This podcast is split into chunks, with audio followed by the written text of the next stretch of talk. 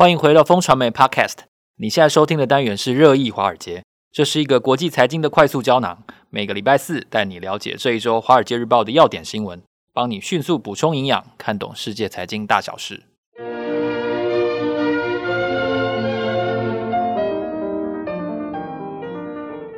早安，各位听众朋友，大家好。今天是二零二三年六月二十九号，我是风传媒的财经副总编辑周启源，坐在我身边的是好朋友之杰哥。大家好。暑假快到了，我们是金牛帮帮忙导读电子报的共同作者。虽然马上就要面临了长假，但是今天还是要为大家在这里导读《华尔街日报》的重点要闻。在开始今天的《华尔街》导读之前，先来个无情的工伤。如果你想要知道如何轻松滚出千万退休金的话，在听完今天的节目之后呢，你可以继续收听保德信的 Podcast《招财进宝》。最新一集节目邀请到理财专家卢艳丽，她会一次解答退休理财时最常遇到的十大问题。卢燕丽也会分享她如何在五十岁之前达到财富自由的投资秘诀。想要不被通膨腰斩退休金，想要提高投资胜率的话，收听保德信 Podcast 招财进宝，能为您打造更安心的退休生活。无论您是正在准备退休，还是已经退休，这期节目相信都能让您更了解退休理财，千万不要错过喽！请点选节目资讯栏当中的链接，抢先收听。第一则看到的消息呢，是最近宣布的一个重磅的消息哦，英特尔想要抢代工的急单，但它的产能却下降百分之八到百分之十。如果在这场世纪之战当中，英特尔想要战胜台积电的话，它必须有先克服几个超级障碍的心理准备。第二则消息呢，要跟大家探讨的是电动车，特斯拉股价在先前有一连串的上涨，连续十几天的上涨之后呢，看起来已经是被高估的局面喽。当特斯拉的市值一个月飙升了将近八兆新台币之后，它的隐忧在哪里？第三则消息呢，是偏政治面的，也就是赖清德会不会是下一个陈水扁呢？在布林肯顺利访问中国大陆之后，台湾二零二四年的选举竟然是习近平最关心的话题之一，这是为什么呢？第四则消息呢，是日前发生的一个重磅的突然的即时新闻哦，也就是瓦格纳的领导人明明就快要兵临莫斯科了，但是为什么突然又调转枪头宣布要离开？这是不是普丁统治俄罗斯这么多年以来政权松动的一种迹象呢？最后在节目的后段要跟大家深谈的话题呢，是如果你不想要减碳的话呢，你干脆把碳埋到地下去哦，这是为什么呢？哦，我们看到巴菲特最爱的石油公司。买了一块农地，这个农地有多大呢？有七百座大安森林公园这么大。它的目的就是要执行碳封存这个新的业务。首先，我们看到的是英特尔日前准备要正式的分拆它的代工跟设计部门哦。那看起来是要好好的经营它原来相对比较弱势的代工这块业务。但好像大家会认为说，在这样子的分拆底下，特别是在这个时局底下，好像面临的挑战会比以前的。AMD 多会这样说吗？哎，一定是的。那我们看到，其实最近 Intel 其实坏消息非常多哈。那 股价很烂以外呢，其实它因为要做代工业务嘛，代工业务大家知道，最近大家都不要有库存啊。你代工业务的话，你要跟着客户的节奏走嘛。所以他们现在哎，应该在试运行吧？我觉得。哦，那就很多这个代工的急单可能，因为讲很久了。对呀。可是现在真正要做了，就是代工急单真的要上线了，就问题就出来了。代工急单来了之后呢，哎，比是他以前的两到三倍啊！以前你可以排成排好啊，以前哪时候处理器要出，其实大家都知道。可是呢，你现在面对这么多不同的客户，那客户一急单一来，哇，你看到的单不错，哇，以前好像两到三倍的单，可是呢，单一多的时候呢，就让它整体的产能的效率呢下降了百分之八到百分之十。哇，这个对于代工而言是很大很大的机会啊！你要哎，你要单很多，你当然要能够有能力做得出来，有能力做得出来，你当然要效率够嘛哦。所以以前做个商谁了，可以这样讲，哎，就是以前就是 on plan，现在就是有很多这个急单，很多这个。需要你赶快 deliver 你的 service 跟 product 的这个需求来，因为服务对象不一样。对呀、啊，那怎么办呢？特别是呢，这个极端来源老老实讲，不是只有客户而已。你同部门的以前的同事，现在要变成你的客户啦。现在是不一样了啊！如果你要真的做代代工业务，以前做处理器，以前做这个无线网络的这个同事，哎，现在都要下单给你。他以前制造部门可能。这个啊、呃，可能很很养尊处优哦，就说哎，大家要产能是不是来排队？现在不是了哦，现在你这个制造部门变成了立场都不一样，对，你的客户变成你的同事了。以前你是老大心态，现在可不行了，你要赶快帮你的同事出货。哎，我相信在这个手机前面一定有非常多的这个上班族嘛，大家知道。如果台积电股价 不是，如果你的办公室的你的同事今天变成了客户，然后他现在变颐指气使告诉你说：“哎，你要赶快在几天内给我弄出来哦。”那你觉得这个是不是要经过很大的一波调整？他就会说：“要多久？到底是要多久？”你对啊，你才能心态转换哦。如果没有办法心态转换的话，我不知道这个代工的生意要怎么做。当你手上可能 Intel 可能手上以前有十、二十、三十个产品，可是大家知道台积电手上快一千个不同的产品要同时在做，这个是代工最难的地方啊！好，我们不要讲撇开技术，不要讲好，这个怎么样让一千个订单哦，不同的这个定制的衣服，同时可以在生产线有效率的产出，这个是代工。这一行最难的东西，那 Intel 其实没做过这生意，要做这生意其实还蛮难的。我看陆行就是说，哎，你干脆像 AMD 一样，把这个制造部门 spin off 出去，然后只留设计部门，然后这样子设计部门就可以决定说，哎，Intel 的代工效率高还是台积电的效率高？如果台积电效率高，我就我设计部门就不下单给 Intel 原本制造部门，我干脆下给台积电好了，这样才会有对，这样才会有良性竞争。要做代工，就一定要先伤感情，一定要先伤害同事之间的感情。这个是你要分拆的时候，Intel 老师讲，在这篇文章《华尔街日报》点出是他要转代工最大的障碍。下一则消息呢？哦，我们还是这么市侩，我们还是要讲股价。嗯当然、哦，这个特斯拉在先前一波十十几，然后十三还十四连涨哦，已经、嗯、已经打脸了很多看衰它的人。真的。那但是特斯拉在在现在为什么会说它有一个隐忧呢？就是单纯过高而已，然后隐忧啊，这就是因为就过高两个字就结束了，股价太高，没错。对、啊，这个起源讲的就是山顶上玩有谁能赢？我们在投资界有一个定律嘛，铁律嘛，哈，好的公司不一定好的投资标的。那特斯拉就是落到这个。这个 类别里面，它在过去一个月，大家知道，在 AI 效应发酵之下，Tesla 其实这个市值上涨了大概两千五百亿美元，每天五百大概快八兆台币，非常恐怖的状况。那华尔街日报特别把它跟 Google 比较，Google 呢，在过去呢一个月呢啊到三个月中间，其实股价没什么动啊，AI 耶，Google 是始祖哎，竟然没有动。可是呢，卡巴奇啊，对，Tesla 的股价却飙升了哈。大家就认为说，哎，其实大家把 AI 的这个账已经算到 Tesla 股价里面去了，就是 price in 了。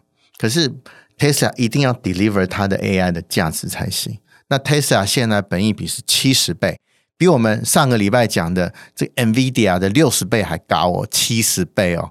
那你要之后要靠 AI 怎么样的产出才能够让你这个七十倍的本益比哈，能够合理化，这个对于 Tesla 的股价支撑来说是一个重大重大的挑战。当然，隐忧也是在这边呐。那很多分析师说，哦，股价那么高的原因是因为。投资人认为，Tesla 已经是一家 AI 公司，然后才是一家汽车厂。然后大家就说啊，以后就换位思考啊，人家想了很多，Tesla 以以后可以进行 AI 服务啊，譬如说以后真的哎，短距园区的驾驶呢，可能就真的是 AI 计程车哦，就是 Tesla 就可以替代。诸如此类的东西，那把这些想象呢交织在一起，终于造就了 Tesla 七十倍的本益比。可是这个负面效果是，万一这些 AI 应用没有及时或是如实如实的提出的时候，大家就知道 Tesla 股价就可能造成很大的修正。这样，所以说他认为隐忧在这边，隐忧倒不是公司的隐忧。是股价的隐忧，所以 Tesla 如果看好喜欢 Tesla 产品的听众朋友呢，诶，对这一则新闻可以放心一点。可是如果你是 Tesla 的投资人的话，对这则新闻就要比较注意跟用心的。其实七十倍本一比，我们用一个稍微正常一点的白话语言来说的话，就是你用现在的价钱买进的话，你要七十年才能回本的意思。啊、嗯，哦，就是。就就话说太白很很难听了，对，遥望稍微稍微理解一下。对，遥望七十年真的是一个很难很难的预测。对，虽然说台湾正在高龄化，但你可以想象一下，你七十年后是几岁了？对，对对对，这是一个比较比较深刻的一个话题，也给也给大家参考一下，什么叫做本益比七十倍了。嗯，那下一个话题我们要谈的是布林肯在中国大陆行顺利完成了之后的一些相关的呃。蝴蝶效应哦，当然我们也都知道，中国大陆本来就说哦，这个台湾问题是它的底线哦，是它的核心利益哦，所以是外国不可干涉的内政哦，这个字我们也都听很多的一些说辞哦。不过，习近平在跟布林肯在对谈当中，是不是也真的这么关心台湾问题呢？真的哦，我们认为上个礼拜呢，布林肯。到中国去访问，主要是在融冰嘛，哈。美中关系现在实在关系太差了。然后呢，《华尔街日报》这个内幕消息是说，哦不，其实中国最关心的话题之一是明年的台湾总统大选。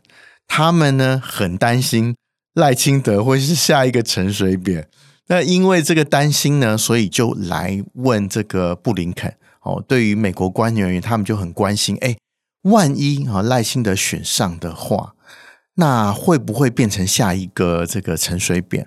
另外一个就是，哎，美国对这个下一任总统的态度是怎么样？因为呢，他们遥想这个二零零四年那时候，小布希当美国总统嘛，哈，那时候我们总统是陈水扁，然后呢，陈水扁要竞选连任的时候，小布希在白宫就非常非常明确的说，台湾他们不支持。台独路线的总统非常非常明确而严正的声明，意思就是说，警告陈水扁不能走台独的路啦。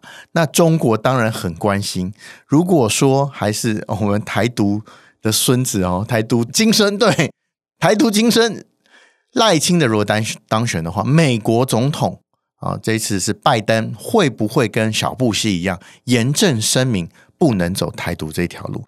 他们非常关切啊、美国政府在对于下一任台湾总统的这个态度是如何。所以这个话题呢，其实我看到大部分的新闻都没有讲，可是《华尔街日报》特别点出来，这也跟台湾的我们的听众啊，跟读者特别有关系。所以说，虽然我们的这个总统大选在明年一月十三号才会，呃，下一个总统是谁才会。最后决定，可是呢，现在中南海已经非常关心啊，台湾总统大选结果跟美国对于台湾总统大选结果之后的态度。其实，习近平前两天才过生日啊，七十岁大寿。对，哦、梅西就是去那边帮他祝寿。对对对，人人生七十才开始嘛，哦，这个这个看起来这个 双方的这个角力哦，我觉得还有的看啊，就是至少未来几个月可能。这个争端可能还会白热化，说不说不定啊。那另外还有一个争端，就是瓦格纳的这个争端，我觉得大家都看不懂到底是在演哪一出。我，就是突然调转枪头打要打莫斯科了，然后又突然调转枪头说我不打了。哦，那这个这个局面，我相信。两次的巨变，大家都完全没有意识到到底发生了什么事。真的。然后现在只留下一个各说各话的普丁，跟他的领导人普里格金。对。所以这到底是俄罗斯政权松动的迹象吗？可以。大家都是这么说的。但那但又说没有。布林肯也是这么说的。他说，其实布林肯那天接受美国各大电视台的采访，其实都已经啊、呃、下了一个结论，就是说这个呢。是一出电影，然后现在呢，可能才是序幕。之后呢，大家不管你是要捧瓜，或是拿着爆米花，其实都应该还有后续可以看。那大家知道，上个礼拜台湾最热门的新闻就是 Me Too 嘛。周末想不到发生了这个瓦格纳领导人普里格金这个叛变的事情了，然后大家新闻焦点全部。转移到普里格金上面，有点不可思议。对，然后呢，大家觉得，哎，你已经前进，兵临城下，莫斯科已经两百公里了。其实再往前走，就会到了这个克里姆林宫了。为什么那时候停下来，然后掉头就走？然后这个白罗俄罗斯领导人，他的这个 reputation 本来就很差，大家都不相信他会有那个能力哈，能够影响这个普里格金。乔这件事情，哎，普里格金是军事强人，老实讲。他在这个乌克兰其实有立了战功啊，然后手下虽然只有两万五千名这个军队，可是呢，他这个骁勇善战，据称是俄罗斯唯一能够打仗的这个队伍，已经到兵临城下，然后就掉头回去。这个老实讲，大家都是如坠五里雾中啊，看不懂。唯一看得懂的就是这个，可能这这一定会有续集。那普里格金之后动向，我相信大家也非常关心。现在都仍在不明确的状况下面，那包括普丁的政权能不能持续下去？布林肯说已经看到破口了，这个破口多大？会不会像溃堤一样？哈，水淹金山寺？那我都不知道哦。正好是我们 端午节的前呃的后一天哈。那发生俄罗斯发生这样的事情，我相信对于关心地缘政治的人来说。一定要特别特别关切这个新闻。那这个新闻呢，不只是俄罗斯的政局，也会影响中国。像是习近平看到了普丁的下场，看到普丁的困境。哎，我们之对，我们之前做过一一集啊，就有提到说，这个中南海已经啊在布局后普丁时代的俄罗斯应该怎么应对了哈。那不管你是要想要抢夺它的原油资源、原物料资源。或者是呢，军武资源啊，这个我相信中南海现在应该都有盘算了。中南海掌握的情资，我相信不会比美国 CIA 差啦。毕竟他们的这个邻的边界有这么长哦。那俄罗斯长久以来就是中国最重要的敌人啦。那对敌人的了解呢，我相信中南海一定有一定的掌握。那看看这个日后的发展啊，俄罗斯的发展会怎么样？会不会牵动中国的情势？那如果牵动中国情势，会不会影响美中关系或台海关系？这个其实蝴蝶效应是大家必须要密切关注的。其实，在这些总体的议题之外呢，我们也想要聊一下，就是碳封存，嗯，怎么把它埋在地下呢？因为碳就是一个空气啊，嗯，那空气要怎么埋在地下？就是这个。我我文组的，然后文组，所以无法理解这件事情啊。所以大家如果听众是听众是理组的，可以可以给来信或者是留言告诉我们说，到底碳要怎么埋在地下？它透过什么技术把它变成固体？感觉就是把那个碳，然后不要让它排到空中，然后把它收集起来，然后压到地下去。简单而言就是这样。我看到《华尔街日报》的这个故事也是这样陈述的。那这个新闻好玩的是说，哎，这个呃，想要做这件事情，想要做碳封存的人，是巴菲特最爱的公司之一，叫做西方石油。呃，西方石油在这个呃黑色能源这一方面，虽然它在一个不是这么 ESG 的哦，这对 ESG 不利的这个类别下面，可是他也想尽办法想要哎解决这个温室效应的。问题哈，特别是石化产业，那他们就现在就开始做了一个非常大的计划，而且秘密的哦。他们到休斯顿的东部的农场收购了一堆农场，然后当地的农民就说：“诶，奇怪，石油公司我们这边地下又没有原油，石油公司从来就不会找我们。”做生意，那为什么这次来了呢？我下面没有石油，诶，他还跟石油公司说，哎，我们下面没有石油，我们已经谈谈过了。可是这个石西方石油还是执意说，哎，你农地可不可以卖我？哎，这不是很大的问号吗？为什么他们这样做？哦，原来他发现这个休斯顿东部的农场下面呢，有一个叫做多孔岩石的地层啊。如果说你把它钻到很下面的话，你是可以把你排的碳然后收集起来。然后压到这个地层下面去，所以这个也要地形配合了。老实说，真的是这样子。然后需要这个有多孔岩石的这样的地层，你才能把二氧化碳封存在那边。封存当然是一个解决这个石化产业大量碳排的一个手段之一。可是现在当然是非常贵嘛，哈。现在也还没有商业化的机制，到底这个封存起来要多少钱？现在还是实验阶段，那这个多孔岩石到底能够封存多久哦？能能够封存多少的碳排，其实也还是个问号。可是西方石油被巴菲特看上，就是因为他们在这个很多这个石化业的创新，其实是非常在前沿的位置，所以巴菲特会看上这家公司。